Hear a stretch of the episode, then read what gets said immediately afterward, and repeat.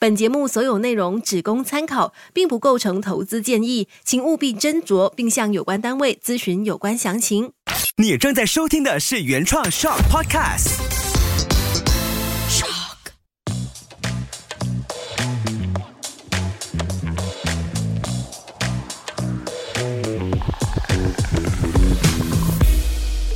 你好，我是崇伟，又回到了从理财开始。那上一期呢，就有提到说，除了定期存款之外，你还需要去考虑哪一些项目或是哪一些平台来制造更多的财富。但是有一个很重要的东西，就是现阶段的你适不适合那样做？因为上一集就有提到说，在马来西亚状况来说，很多的富人是愿意把钱。存在定期存款的，因为第一，它是银行的保障嘛，它是银行承诺的一个利息嘛。然后第二，是因为他们想要进行的是一个物物交换的状况，也就是他投一个一百万、两百万令吉很高的数额，但是同时间他们可以享受的是可能是那个 VIP 的一个服务，或者是说他可以在他的生意上面去进行贷款的时候，他可以享有的是更低的利率。但是反倒是我们的状况当中，如果你是一个二十五岁的人，你是不是应该去考虑别的平台，还是应该锁定在定期存款？反倒是，如果正在听着的你是一个三十岁到五十岁的人，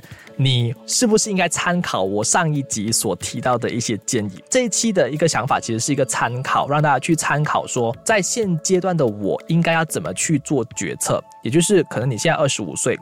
你应该要怎么去配置你的这个资产？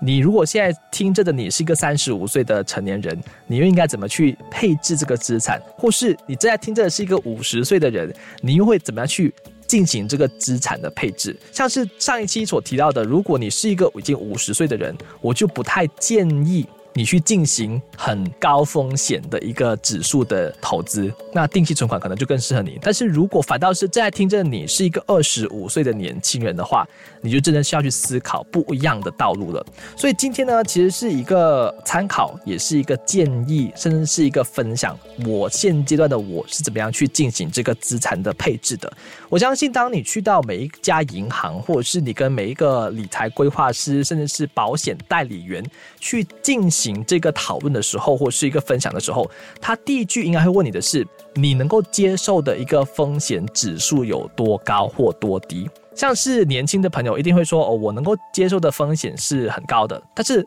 高是有多高？是百分之十、百分之二十、百分之三十，或者是百分之五十呢？就回到去一个概念，就是你投资的产品，它一定是有这个投资的风险的。除了定期存款类似这样子零风险的一些产品，如果你投资股票，你投资任何的平台，都一定是有它的一个风险指数。因为上礼拜呃，美国的股市有一点动荡跟有一些浮动嘛，所以我有购买了一个中国概念股。它是一个电动汽车，那它一个礼拜就降了百分之十至二十左右，而总共我的亏损是高达百分之三十到四十的。所以，如果你没有一个很强大的心脏的话，你是不能够去接受如此高的这个风险的。但是，我会有反思，就是我现在二十多岁，我可以接受这个风险；但是，当我是五十岁的时候，可能我就没有办法去接受这个风险了。所以，我们从二十五岁到三十五岁到五十岁，我们来看一下这三个不一样的个体，他们可以怎么样去进行这个资产的配置。第一个是二十五岁的族群，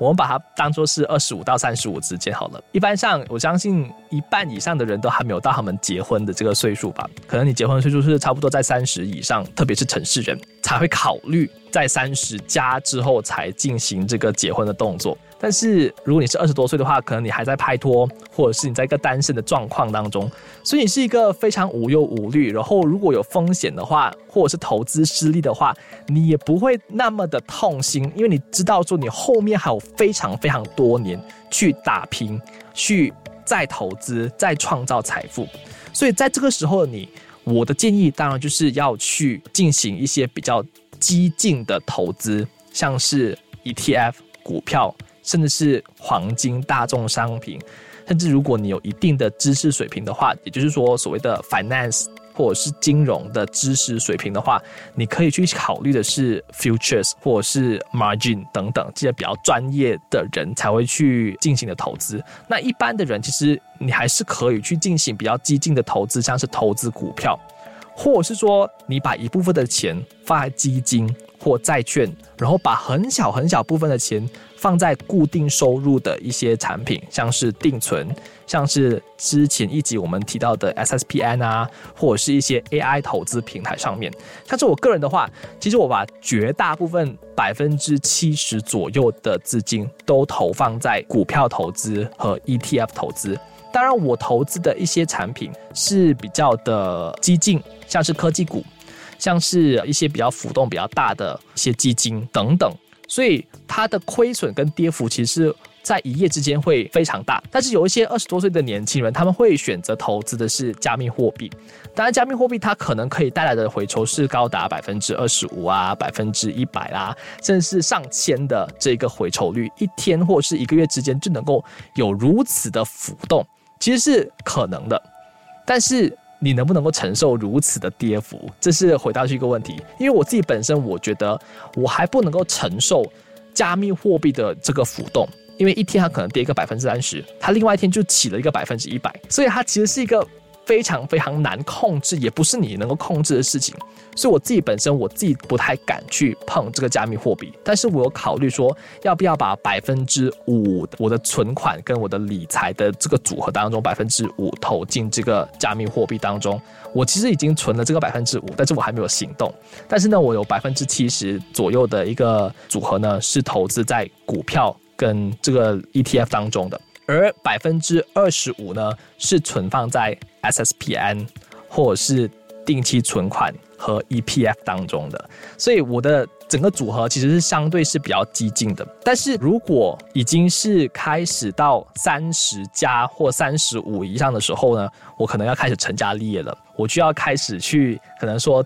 考虑到我要如何去抚养我的父母。怎样去养大我的孩子等等？那那时候我的投资组合呢，可能就会有稍微的改变。我相信现在的三十家的朋友，如果有能力的朋友，应该都开始进行这个房地产的这个投资。其实房地产的投资，我自己本身有自己的看法，因为我觉得是必须要以投资为前提为目的，我才会进行这个房地产的投资。如果不是以投资为目的的话，是以自住为目的的话，我是不会购买房地产的。这是我自己的个人见解。当然，外面有很多不一样的老师，或者是很多你的朋友会有不一样的见解。这我觉得是没有对跟错，只是我自己本身我会考量到的是这个房产的升值空间有多大。这个房产它会不会带来的是很大的费用？例如说那个啊物业费啦，或者说它的装潢啊，甚至是它的那一个保险会不会很贵？所以我觉得这些全部都是费用。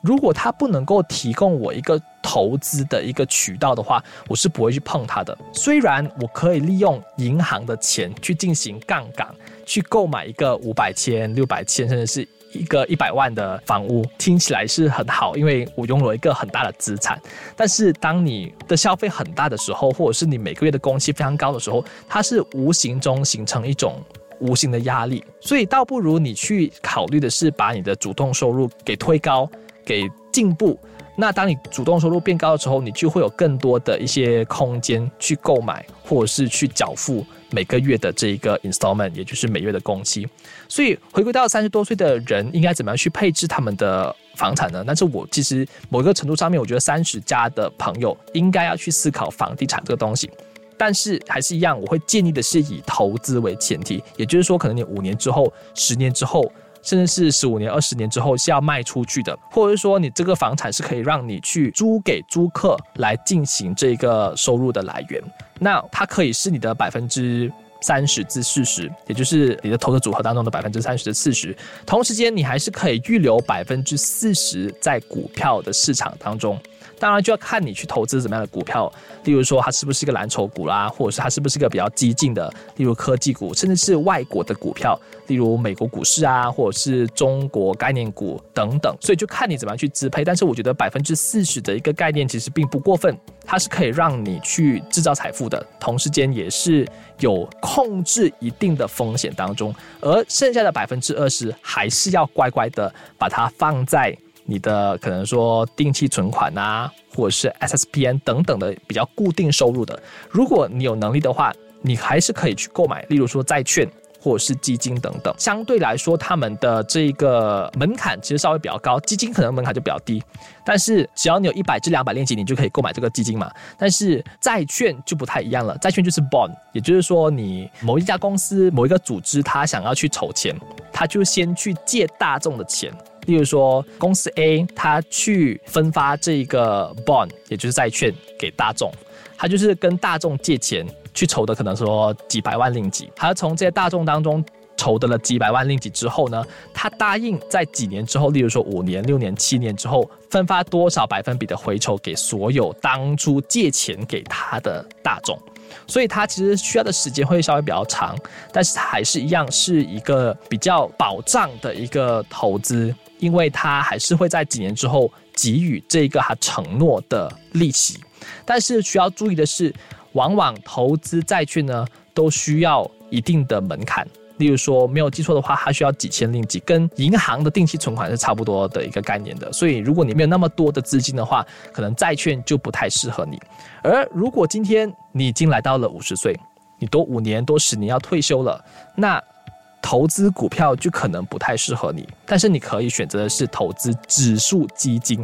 因为在外国呢，非常流行一种叫做 ETF，它可以是一种指数基金的选项，像是 S&P 500，它有几个指数基金，像是 VOO、SPY 等等，你可以去 Google 一下。它只要是美国市场的 S&P 的指数一起的话，你的基金就会赚钱；一跌的话，基金就会亏钱的意思。所以基本上美国的股市它是属于一个 uptrend 的状况，也就是它一定是上涨的。它只是可能会浮动，但是它过几年之后，它一定会在上涨的趋势。所以基本上你投资一段时间的话，基本上百分之七十以上你是可以赚钱的。但是赚钱的幅度可能是百分之十至百分之二十。如果以过去的经历来看的话呢，S&P 500这样子的指数呢，它其实它的回酬率是大概平均在百分之二十左右。所以给一个即将要退休的人。它需要一个更大的保障，所以指数基金其实是一个属于他可以考虑的事情。他就可能把比较多的个股的股票，把它转入 ETF 当中，百分之四十左右的这一个基金可以投入在类似这样子的一些 ETF，然后呢，百分之二十可以投入在债券当中，因为相信它已经是有一定的这个存款嘛，所以债券其实并不是一个它不能够拿出来的一个数目，所以它的门槛基本上是可以到的。百分之三十是可以存放在这些定期存款当中，就是可能你有一定的数额，一百万、两百万，你存在定期存款的话，其实还是属于一个蛮可观的一个一个数目跟回酬的。然后百分之十可能是一个紧急储备或者是一些医药费的一个存款当中，可以锁定在医药费的存款里面。所以它其实是这个配置当中呢，其实它是可以进行一个改变的，它并不是。死死必须要跟着这个东西，因为它只是个参考，只是说你必须要了解的是你现阶段这个年龄、这个职业、这个状况，你能不能够去进行所谓的类似这样子的投资项目，像是投资股票啦、投资基金啦、房地产啊，或者是定存啊，甚至是把它存起来当做是一个紧急储备金，也就是手上握着一定的数量的现金，还是回归到取决于你。是一个多谨慎，或者是能够承担风险的人。你无法想象一个五十岁或者是五十五岁的人，他能够承担的风险有多大，因为你还没有到那个年龄。但是如果正在听证的你是一个五十五岁的人，我相信你想要承担的风险也相对比较低。当然，在这个世界当中，什么人都有，他还是可能想要去承担比较高的风险，那就以个人的一个意愿来作为一个参考。所以我只是给一个大方向给大家，只是去提供一个建议。当然，投资理财它不能够过于保守，它也不能够过于的恐惧。因为过于恐惧的话，你就是在错的时间去放手了嘛；如果你过于保守的话，你就在错的时间去进场了嘛，然后没有在对的时间进场。然后回归到一个基本，就是永远都不要把所有的鸡蛋放在同一个篮子当中。要懂得如何去分散投资、分散理财，只要能够为你获得盈利或者是利息的，我相信都是好的理财道具。只是说，你还是要去找一个比较属于你自己、比较适合你自己的一个理财道具。当然也欢迎你来跟我分享一下你现在怎么样去进行这个理财的配置，因为呢，我相信每个人都有不一样的决定。像是我的朋友，我有一个比较年轻的朋友，三十左右，他其实就把百分之五十的这个资产就配置在非常非常高回酬的特斯拉股票个股当中。因为他相信他未来会起非常高，所以这是他的相信，所以他把百分之五十投资在这个个股当中，然后呢百分之五十投资在加密货币当中。当然，当所有的市场都在起的时候，他这样子的一个资产分配呢，其实是非常非常的获利的。但是如果一旦市场掉下来的话，它的那个亏损也非常非常大。当然，每个人都会有自己的一个资产配置的方式，它也没有所谓的黄金比例，只要适合你的就是一个黄金比例。所以呢，也非常欢迎你来跟我分享一下你的资产又是怎么样配置呢？你可以去到 Instagram 去寻找 M R underscore C H U N G W E I Mr. Chong Wei，跟我交流，和我分享一下。